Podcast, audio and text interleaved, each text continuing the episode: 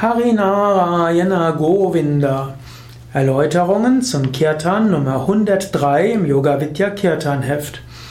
Harinarayana Govinda ist ein sehr meditativer Kirtan zur Verehrung von Vishnu. Es ist ein Kirtan, der sehr zum Herzen geht und die Sehnsucht des Menschen nach Gott ausdrückt. Wenn du diesen Kirtan hörst und auf dich wirken lässt, spürst du Gott in deinem Herzen und du spürst die Sehnsucht, Gott wirklich voll zu verwirklichen. Harinarayana heißt, hm, Hari heißt zum einen gelblich, heißt aber auch der, der voller Liebe ist. Narayana ist der, der im Herzen aller ist. Gott ist also voller Liebe, er ist im, in allen Wesen, er ist Govinda, er ist der gute Hirte. Er ist Jaganarayana. Er ist hinter dem ganzen Universum, in der ganzen Welt. Und er bewegt auch die ganze Welt.